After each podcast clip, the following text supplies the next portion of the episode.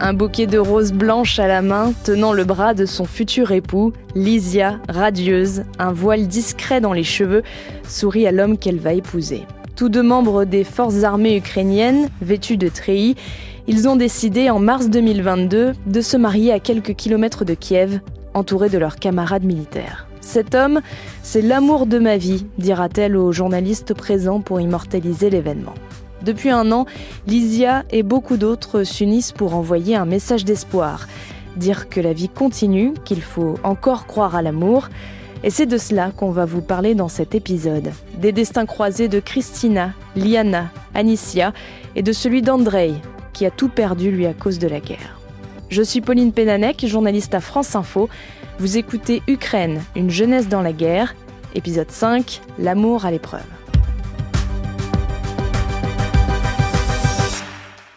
Bonjour Franck. Bonjour Pauline. Tu es journaliste à la rédaction internationale de Radio France.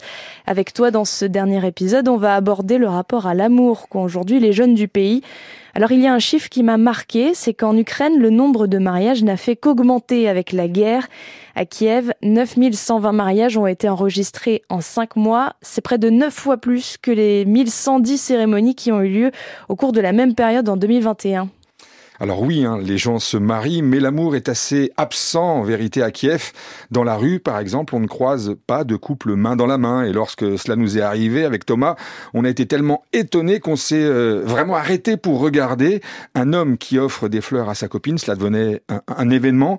On ne voit pas non plus de femme enceinte pour euh, être précis. Je me souviens avoir croisé une femme enceinte dans le centre-ville, une seule. Ce qu'on a vu, euh, en revanche, Pauline, ce sont des militaires avec leurs femmes et leurs enfants en train de, se balader.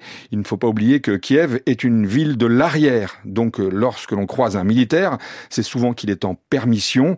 Et puis, tu sais, les soldats ukrainiens sont aujourd'hui autorisés à congeler gratuitement leur sperme dans certaines cliniques au cas où ils meurent au front. Ils sont déjà plusieurs centaines de soldats ukrainiens à avoir fait congeler leur sperme ou leurs ovaires pour assurer une descendance, évidemment avec l'espoir de rentrer à la maison, mais ils envisagent quand même le pire. Mais est-ce que le mariage, l'amour, c'est un symbole de lutte et de résilience des Ukrainiens? Il y, a, il y a certainement une forme de défiance, genre euh, c'est la guerre, ok, mais on va se marier, gagner et passer à la suite. Pour ce qui est de la résilience, je suis moins sûr se marier en temps de guerre, c'est surtout euh, officialiser une relation au cas où la mort n'est pas loin, encore une fois. Liana, par exemple, 20 ans, coiffeuse, est complètement perdue et c'est un peu comme si elle préférait siroter son verre de vin rosé que de penser à une éventuelle histoire d'amour. C'est très compliqué en ce moment parce que je ne sais pas où placer les priorités dans ma vie. Uh,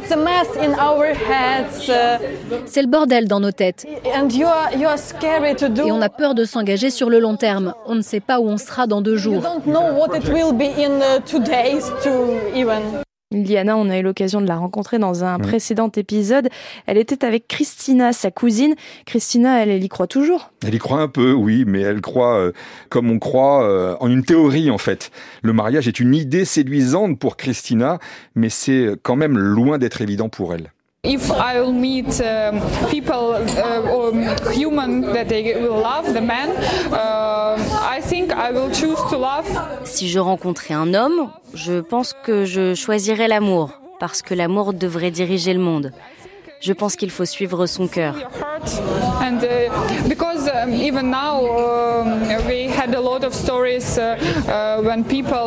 Même en ce moment, on entend beaucoup d'histoires à propos de couples qui se marient pendant la guerre, des militaires ou des civils. Ça fait du bien. Je suis heureuse que les gens continuent d'aimer. Uh, Ça y est, on l'entend enfin, l'espoir. C'est vrai qu'à nous, à toi, Pauline, à moi, ça nous fait plaisir, cette petite note d'espoir.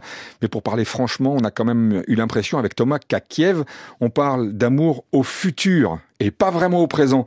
Je dis Kiev parce que nous étions à Kiev, mais il y a peu de chances que la situation soit différente ailleurs dans le pays.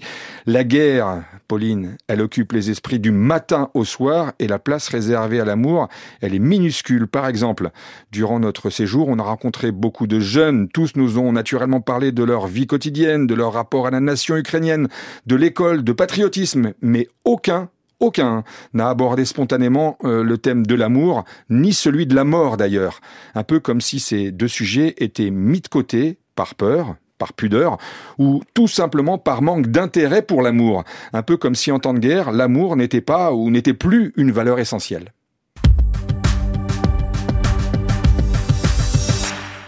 Il y a ceux qui doutent, ceux qui veulent y croire, et puis il y a Andrei. Andrei, on l'a rencontré euh, au bar de Dacha dans le centre-ville de Kiev, où nous étions dans un épisode précédent. Andrei, euh, une petite trentaine, marié depuis 4 ans, mais en instance de divorce.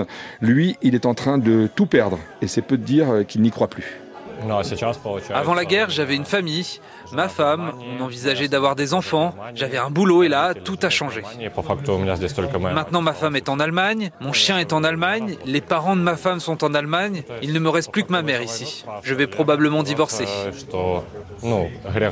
Ici, on dit que c'est un péché de se plaindre, parce qu'il y a beaucoup, beaucoup de jeunes qui sont morts. Mais c'est un fait, j'ai tout perdu avec la guerre. C'est terrible le discours d'André. Ce qui est terrible, c'est l'abattement en fait. Mm. Il était vraiment, sincèrement, euh, complètement abattu. On l'a regardé euh, longtemps euh, avec Thomas une fois qu'on a eu terminé cette interview. Nous, on buvait une bière. Lui aussi, il a commencé par noyer sa solitude dans, dans, sa bière, sans regarder vraiment ce qui se passait sur l'écran, sans regarder les autres. Et puis sa maman est arrivée. Ils ont mangé du poisson séché tous les deux en finissant une bière. C'était c'était triste, très triste. Et pour être tout à fait euh, exact, je pense que c'est la seule personne qu'on a vue euh, abattue à ce point-là. Donc euh, voilà, ça aussi c'est peut-être une petite note d'espoir. C'est un cas, Andrei, mais c'est n'est pas une généralité. Et il a continué à vous raconter son histoire justement. Ma femme est partie au tout début du conflit. Elle n'est revenue que deux fois cet été. Ensuite, je ne sais pas ce qui s'est passé. Peut-être qu'elle a rencontré quelqu'un ou qu'elle a arrêté de m'aimer. Elle m'a fait comprendre qu'on ne pourra plus être ensemble. Elle m'a clairement dit qu'elle ne voulait pas vivre au son des alertes aériennes. Désormais, elle a un bon salaire dans une entreprise internationale. Elle ne pourrait pas avoir ces revenus-là en Ukraine. Alors évidemment, on ne connaît pas tous les tenants, les aboutissants de l'histoire d'Andrei. Peut-être qu'il aurait divorcé même sans la guerre. C'est une possibilité, mais ce qui est absolument certain, Pauline, c'est qu'à cause de la guerre, il n'a pas pu euh, tout tenter pour sauver son couple. Sa femme, on l'a compris, elle est en Allemagne. Lui n'a pas le droit de quitter le territoire. D'après ce qu'on a compris, il a quand même essayé de la rejoindre en Allemagne en payant un passeur alors que ses amis, euh, sa famille le lui déconseillaient. André, il l'a dit, il n'a plus que sa maman. Elle l'a d'ailleurs rejoint dans le bar euh, où on l'a rencontré. Je vous l'ai dit, euh, ce n'était pas très joyeux. Ça aussi, je vous l'ai dit, ça sentait la solitude, le mal de vivre. La femme d'André est partie en Allemagne à cause de la guerre. Lui, il est persuadé que cette guerre à tuer leur amour. Quel rapport à cette jeunesse à l'amour en temps de guerre? Il y a un bon exemple avec Artium qu'on a rencontré euh, encore dans un précédent épisode. 27 ans, employé du district de boxe de Kiev. En parallèle, Artium travaille dans une association qui s'occupe de préparer des colis pour des gens qui se trouvent dans des zones de combat. Artium, c'est un pragmatique, Pauline. C'est la guerre, il s'investit. Les soldats manquent de tout, il prépare des colis. En gros, c'est la guerre, il fait la guerre. À sa manière, comme il peut, mais il fait la guerre. L'amour dans tout ça, ce n'est plus qu'une idée quelque chose qui flotte un peu dans l'air. J'ai un hobby, je m'intéresse à l'astrophysique. Je suis quelqu'un de cartésien et je sais comment ça fonctionne l'amour et la vie dans le corps humain. Quels sont les processus chimiques Je sais qu'en fait, l'amour, c'est juste un processus chimique. Je connais aussi la place de l'homme dans l'univers, mais tout en sachant combien nous sommes petits par rapport à l'univers, je crois quand même à l'amour et à la vie. Alors, lorsqu'on a demandé à Artium s'il croyait encore à l'amour, ben, sa réponse, ça nous a fait euh, beaucoup rire avec Thomas. En fait, au départ, on on a rien compris, Pauline. On a même demandé à Alina de nous refaire la traduction. C'était assez euh, ésotérique, un peu perché, sauf qu'en y regardant de plus près, Artium nous a dit quelque chose d'essentiel. Il a opposé l'amour à la raison, en exprimant assez clairement sa pensée du moment. Il n'y a pas vraiment de place pour l'amour dans sa vie. En revanche, euh, après la guerre, il va peut-être se remettre à y penser. Et la mort étant quand même euh, omniprésente dans toutes les têtes, la jeunesse a peut-être envie d'en profiter quand même un peu. C'est un peu ce que disait Liana tout à l'heure, mais un peu seulement. Il y avait un sex shop à côté de notre hôtel et un théâtre érotique pas très loin non plus. Eh bien, il n'y avait euh, pas foule devant ces établissements. Et si les jeunes sortent et continuent de vouloir danser ou d'écouter de la musique, on est quand même très très loin, Pauline, des orgies que certains s'imaginent. L'amour et le sexe seraient plutôt des victimes collatérales de la guerre. Et lorsqu'on en parle, c'est vraiment plutôt au futur. Et en gros, la jeunesse, elle se projette oui, c'est ça. Anissa, par exemple, 30 ans, deux enfants, traductrice de son métier et lutteuse dans ses loisirs, est revenue à Kiev après avoir passé euh, tout le début de la guerre à l'ouest du pays. Elle est revenue chez elle pour être euh, au plus près de sa famille et de ses amis. Ces mots sont, euh, là encore, un, message d'espoir. Je crois à, à l'amour, à l'amitié. Pour moi, euh, du point de vue des relations, c'est la même chose. Je suis sûre que l'Ukraine va gagner cette guerre et que notre vie va continuer si je ne meurs pas, si euh, les missiles russes ne me tuent pas. Nous allons euh, vivre, nous allons aimer, nous allons nous entraîner, nous allons travailler, nous allons vivre la vie pleinement. Et toi, Franck, tu y crois encore à, l'amour à Kiev après avoir entendu tous ces jeunes? Ce n'est pas du positif, parfois tout le temps que j'en retiens. Est-ce qu'il y a euh, un peu d'espoir quand même de ce côté? Bah, pour être tout à fait honnête, moi je suis un peu comme tous les jeunes qu'on a rencontrés avec Thomas. Je veux y croire, mais je suis pas sûr. Je m'explique, Pauline. On est euh, en pleine guerre. Il n'y a de place pour rien d'autre ou pour pas grand chose en ce moment. Mais comme dirait Artium, l'amour est un phénomène chimique.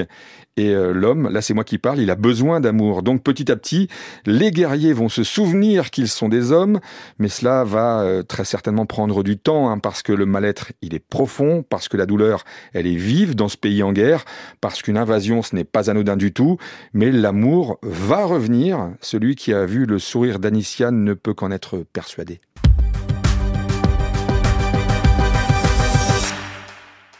C'était Ukraine, une jeunesse dans la guerre, un podcast original France Info. Production Franck Ballanger, Thomas Célin. Traduction Alina Zamirovskaya. Réalisation et Pauline Penanek et Frédéric Vigneault.